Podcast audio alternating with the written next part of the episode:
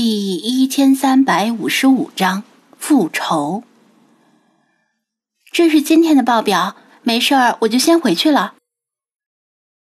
晚上七八点钟的时候，鲁依云吃完外卖，又把前几天的营业报表复制了一份，改了日期，就当做今天的报表交差。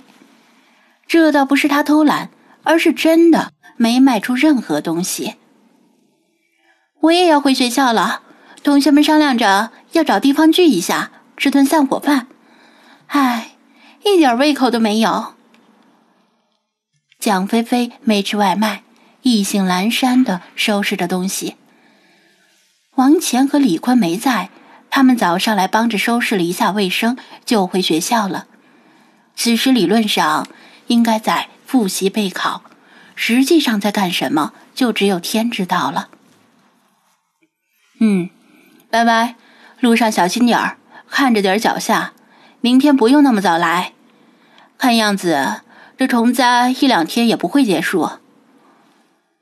张子安一边往嘴里扒饭，一边说道：“这不是客套话，反正没什么生意，无非是搞搞卫生，早搞晚搞没什么区别。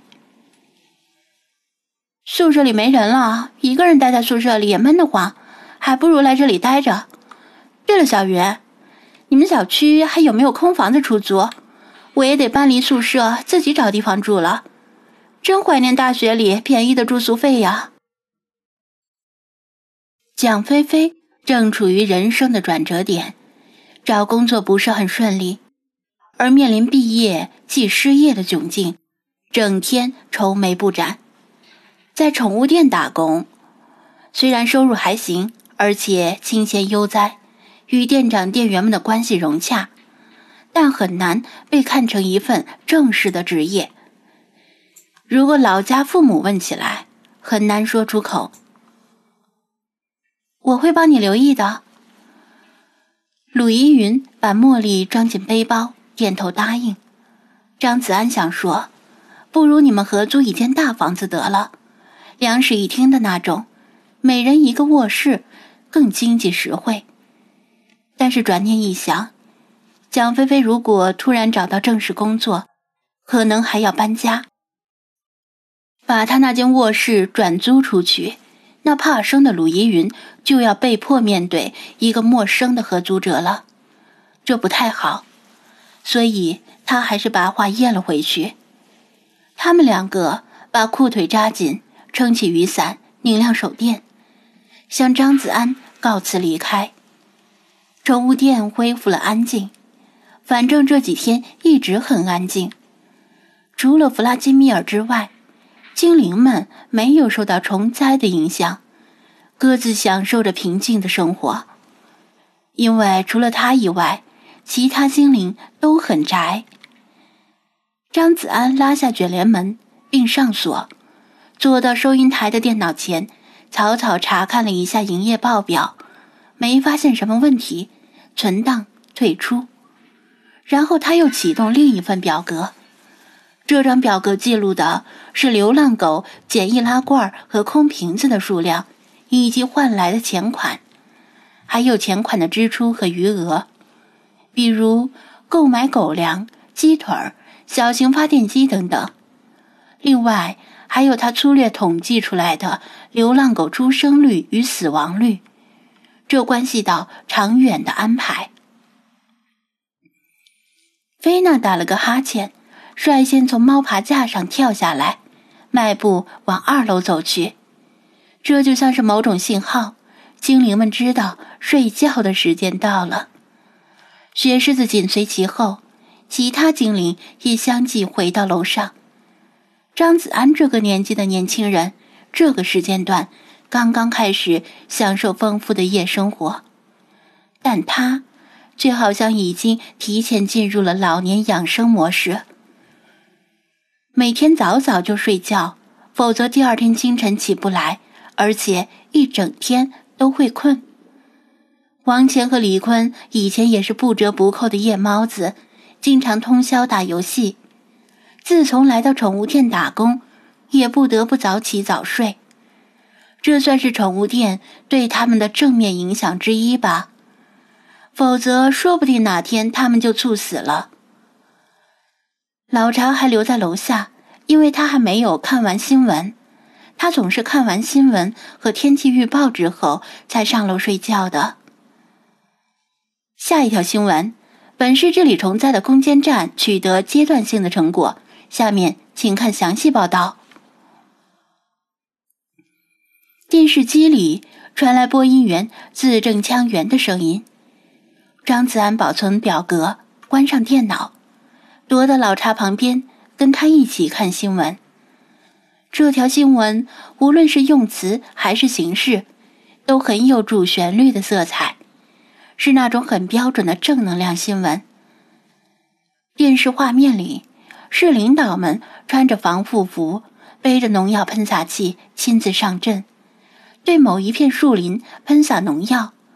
而喷过农药之后，毛毛虫纷纷从树上坠落死亡，树下是茫茫的一片各种颜色的虫尸。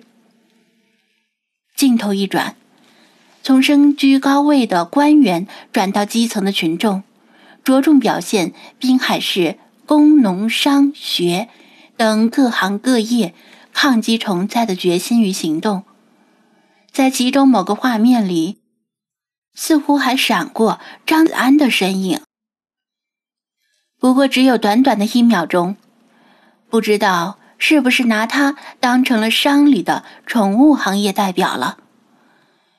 新闻里没有太多的夸大之处，滨海市抗击虫灾的战斗确实已经转守为攻。从一开始的招毫无招架之力，到现在的全面反击。虽然断言彻底消灭虫灾还为时尚早，但已经可以看到胜利的曙光了。新闻播送完，天气预报表示明天又是一个晴天。张子安等老茶也上了楼，关上了一楼的灯。睡前，他又惯例和理查德以及雪狮子在卧室里闹腾了一会儿，然后关灯上床。这是一个与平时没有任何不同的夜晚，一夜无话，直到迎来一个貌似与平时没有任何不同的清晨。天还没亮，由于虫灾的肆虐，平常已经早起晨练的老人或者做生意的小摊小贩儿这几天都没有出来。大街上静得出奇，连往来的车辆都很少。只有朦胧的路灯洒下即将熄灭的橘黄光芒，茫茫多的蛾子围着路灯飞舞。东方过了夏至日，比昨天稍迟一些的太阳射出了今天第一缕曙光。宠物店旁边的那家已经关门转让的店铺，落地玻璃门上方的角落倒吊着。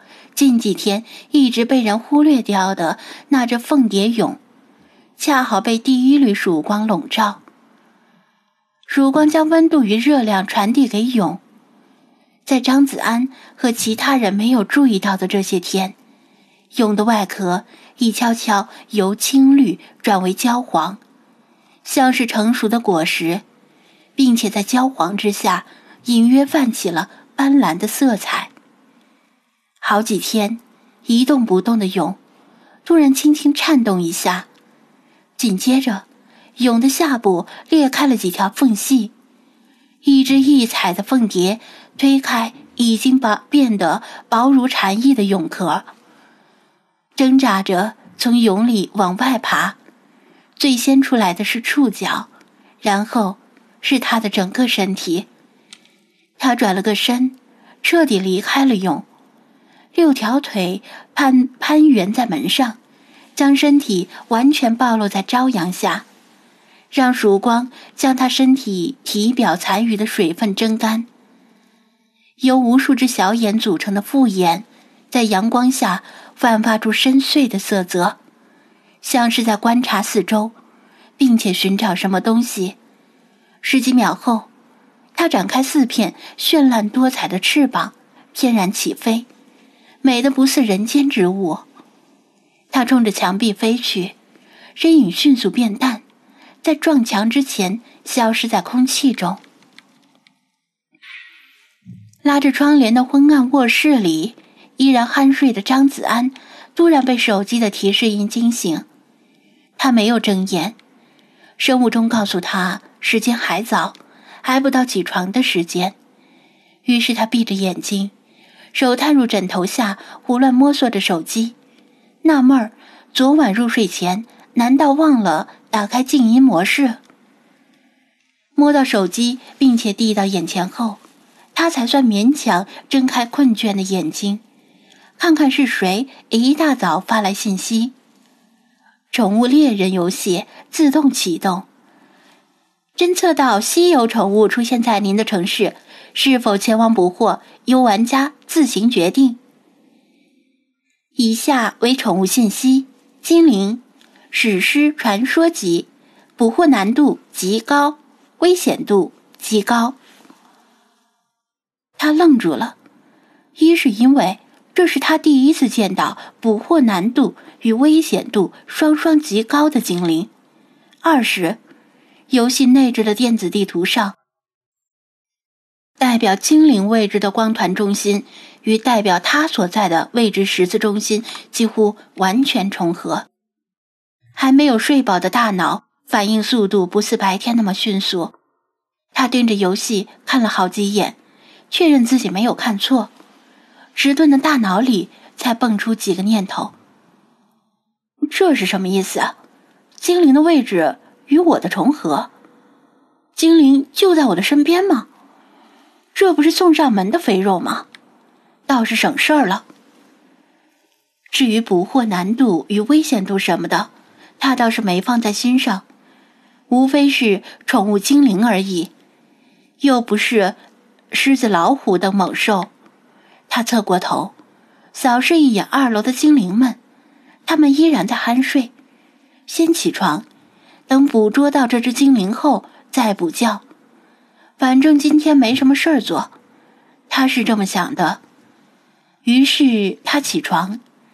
然而，以前他偶尔也在起床时间被吵醒过，但今天似乎格外的困倦且乏力。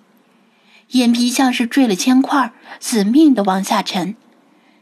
他心里想着赶紧起床，但是好困呀，真是困得要死，这辈子没这么困过。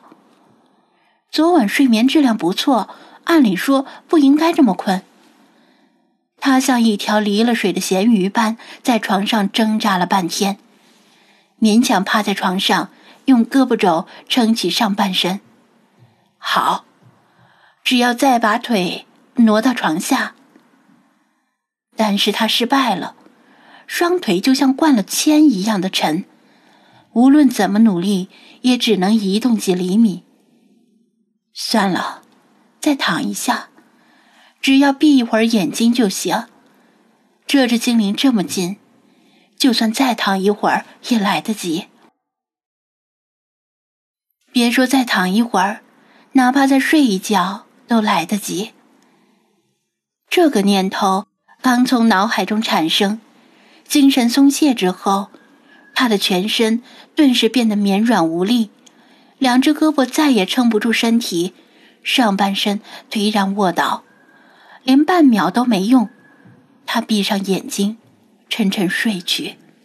然而，持续将近一年。准时唤醒他的生物钟，今天没有成功将他唤醒。在他平时醒来的那个时间，他没有醒来，并且一直没有醒来。